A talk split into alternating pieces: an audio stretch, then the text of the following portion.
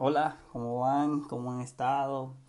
Eh, bueno, eh, para mí es un, en serio, es un placer poder estar acá hablando un poco de lo que me apasiona, que es Dios.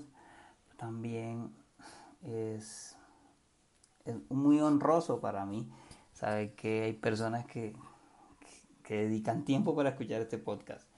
En serio, eso me hace sentir muy honrado. Gracias por, por, sacar el tiempo, gracias por hacerme saber. Créanme, para nada es, como, ay, sí, soy lo mejor, nada de eso, sino por el contrario, es como, wow. Eh, me honra mucho y, en serio espero que, que cada cosa que diga edifique tu vida, edifique algo. Para mí ha sido un, un recordar de mis bases, de mis bases cristianas, eh, ha sido recordar como por qué me enamoré de Dios, por qué le he creído, por qué he avanzado, por qué he tratado de, de sacar adelante esta vida cristiana. Y por eso les he hablado de fe, por eso les he hablado de gracia, por eso les he hablado de cómo yo concibo la vida, eh, cómo concibo la vida con Dios. No, no por eso no trato en ningún momento de decirles, no, esta es la verdad absoluta ni nada, sino con base a, a lo que he vivido, trato de, ense de enseñar, ¿sí? porque me apasiona hablar de Dios, eh, me encanta, como, como, como dije en el podcast, yo puedo hablar horas y horas y horas, porque sé que Dios me dio el don para hablar y, quiero usarlo para hablar de Él.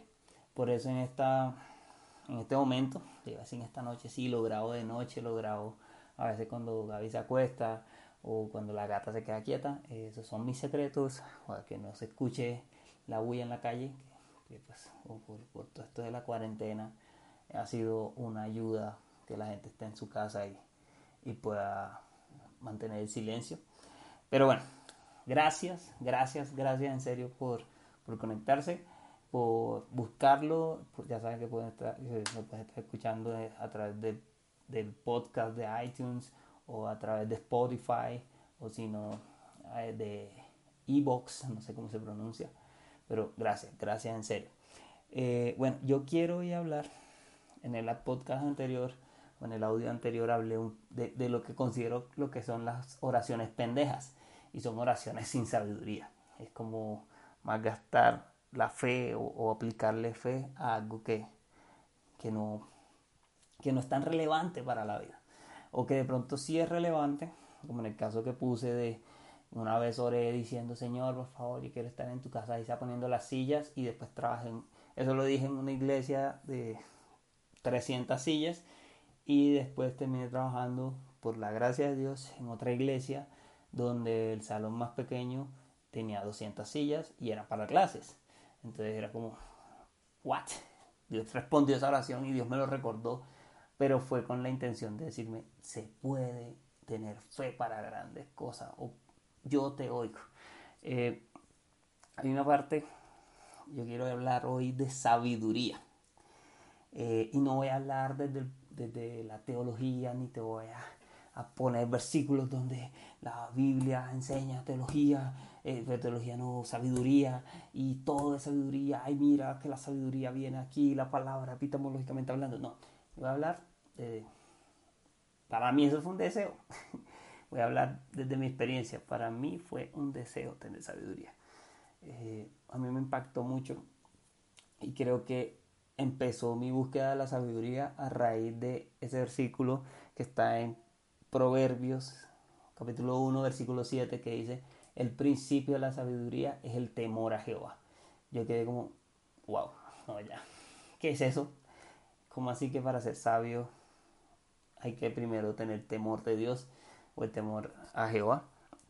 A mí esa, esa parte me intrigaba mucho y pues descubrí, porque pues, los pastores y los líderes comenzaron a enseñar, y que el temor a Jehová es guardar sus preceptos, es, es tratar de agradarlo, no es temor de, ay, le tengo miedo, entonces yo trato de, de yo actúo con miedo de, sino como ese temor significa respeto.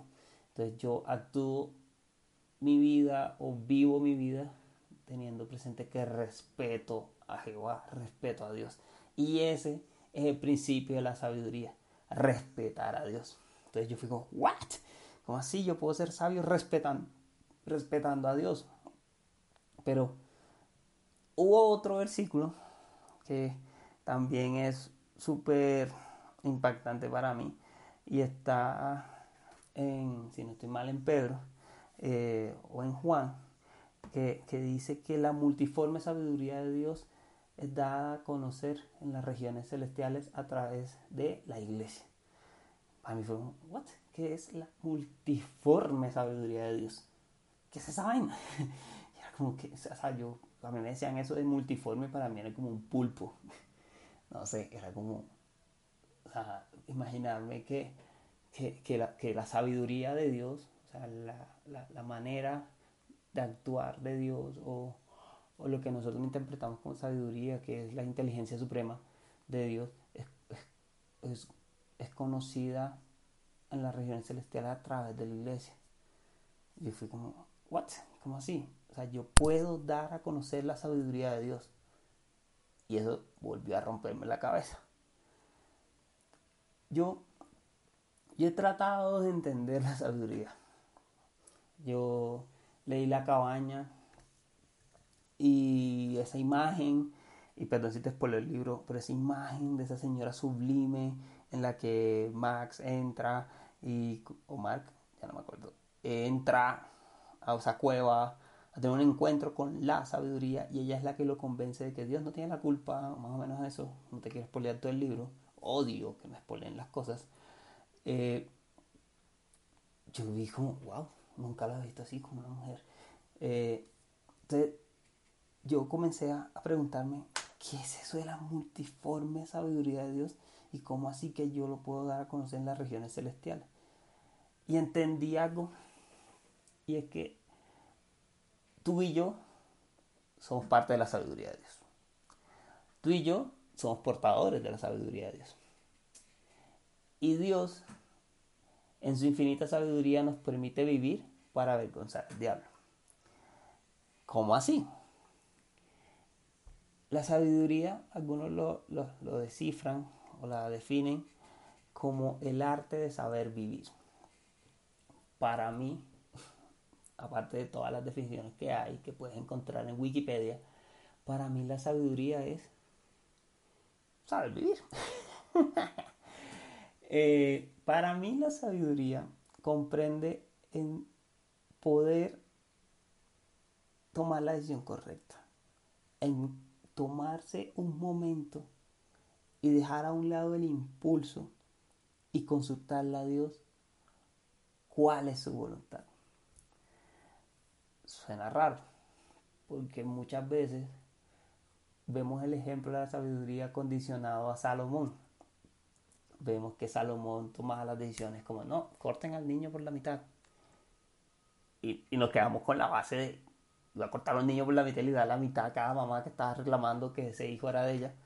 Y después muestra la Biblia que la verdadera mamá dice, no, dáselo completo a ella, prefiero que el niño no muera. Y Salomón dijo, wow, solo una persona que tiene amor por ese niño podría decir, no lo maten. Mientras que la otra envidiosa si era, mátenlo, sí, denme la mitad al niño. Entonces ahí la gente supo que Salomón en serio sí era sabio. Pero como decía en el podcast anterior, para mí la sabiduría de Salomón empezó antes, en el mismo momento en que le dijo a Dios, Dios, dame sabiduría para gobernar a este pueblo. Y yo creo que esa oración estuvo inspirada por Dios. Y ahí, para mí, comienza la sabiduría. En, en, dejar el impulso, en tomarse un tiempo para pensar, ni siquiera para pensar, para coger aire. Así sea para generar suspenso, no importa. Pero no ser impulsivo. Ahí empieza la sabiduría. Porque en esos impulsos irracionales es cuando uno no le mete cacumen o no le mete cerebro o sencillamente no evalúa las posibilidades y termina tomando la decisión que sea. Yo, la gente la gente piensa que yo hablo lo primero que se me viene a la casa. Sí, cuando es un chiste o cuando soy imprudente. y termino haciendo o un chiste o una imprudencia que me termina acarreando una mala mirada de las personas. Pero yo he aprendido también a quedarme callado. Hay una parte de la Biblia, eh, hay, un, hay un proverbio que dice, aún el necio guardando silencio pasa por sabio. La sabiduría se adquiere con las conductas que uno va adoptando diariamente. Eso determina si eres sabio o no. Yo, yo eso lo aprendí en un momento de mi vida en que me encantaba hablar y ser imprudente, en el que me metí en problemas por decir todo lo que pensaba, en que para mí hablar y hablar y hablar se, se, componía de, de, mi esencia y también aprovechaba para hablar para ser irreverente. Y esa irreverencia dentro de, de, un mundo que se, que se ha caracterizado por ser reverente como es la iglesia, me trajo líos. Y en ese periodo de mi vida, cuando leí ese versículo, eh, yo decidí guardar silencio. Y lo estoy diciendo de hace tres años. Así que pasé casi 30, 29 años, 28 años hablando todo lo que me pasaba por la casa. Porque yo decía, yo recibo revelación de Dios y yo hablo porque Dios me dijo que iba a ser su boca, porque Dios me dijo que, abra, que, que, que abría la boca, que Él la llenaría. Entonces todo lo que yo hablo viene de Dios. No, no, todo lo que uno habla viene de Dios. No todo lo que uno dice en un momento en el que le consultan incluso la opinión, viene inspirado por Dios, por más que seamos sus hijos. Y nosotros tenemos que tomarnos de ese momento, guardar silencio, quedarnos callados y en nuestra cabeza, así como decía en el podcast anterior de, de las oraciones pendejas. Tu boca se queda callada, pero tu mente y tu corazón se conectan con Dios y como, bueno Dios, yo voy a abrir la boca, llénala tú, por lo menos esa oración y Dios va a comenzar a darnos sabiduría.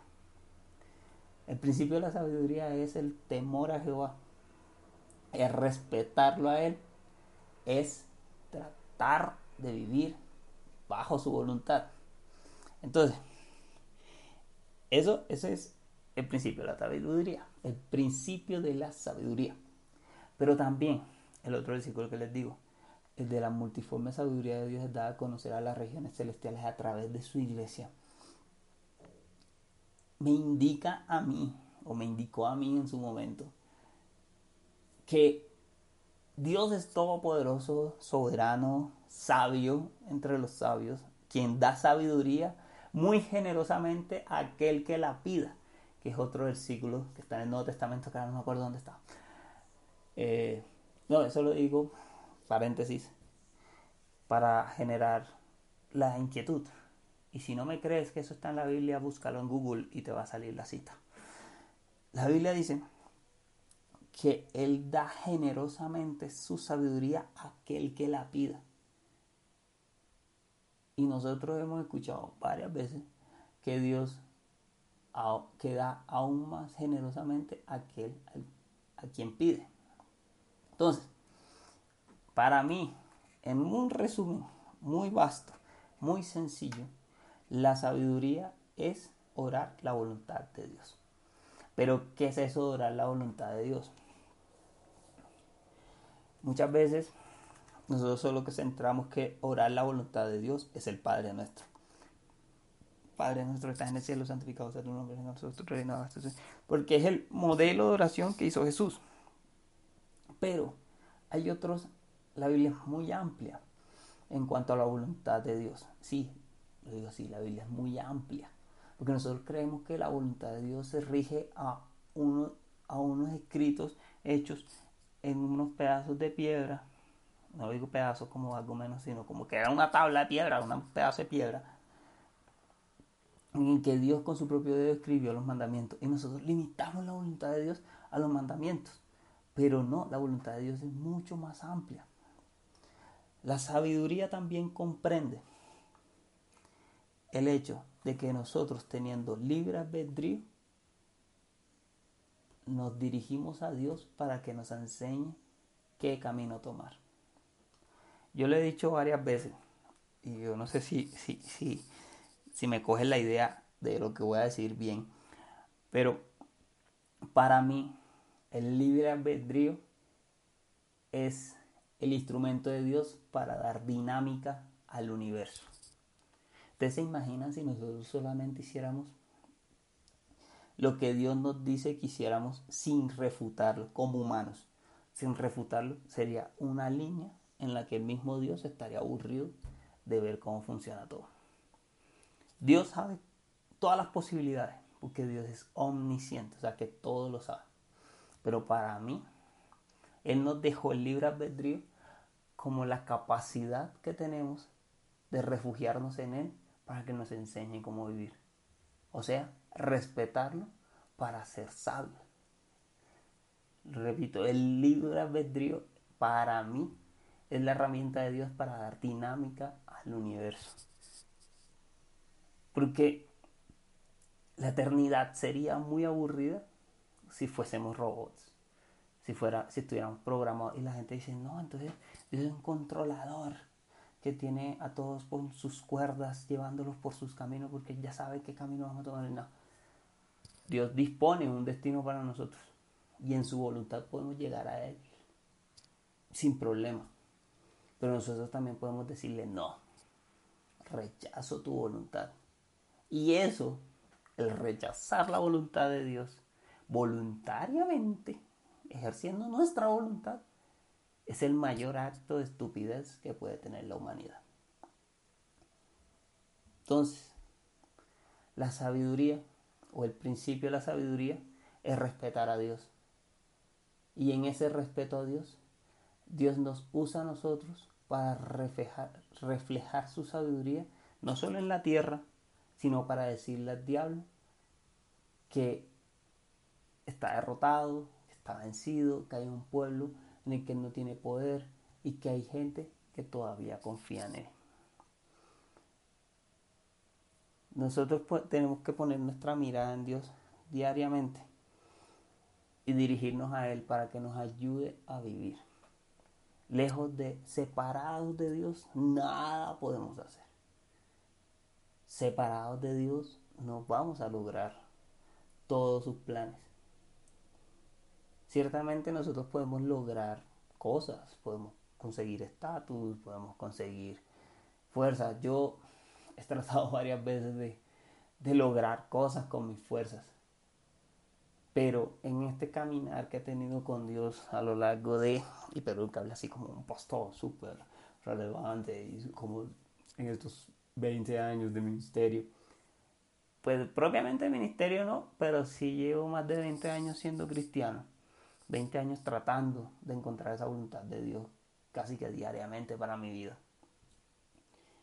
He podido aprender que cuando le consulto a Él, me quedo callado y paso por sabio, guardando silencio y no diciendo todo lo que estoy pensando en mi cabeza en el momento, Dios siempre me tira una pista de cómo me debo comportar. Dios siempre me tira una pista de qué decisión debo tomar.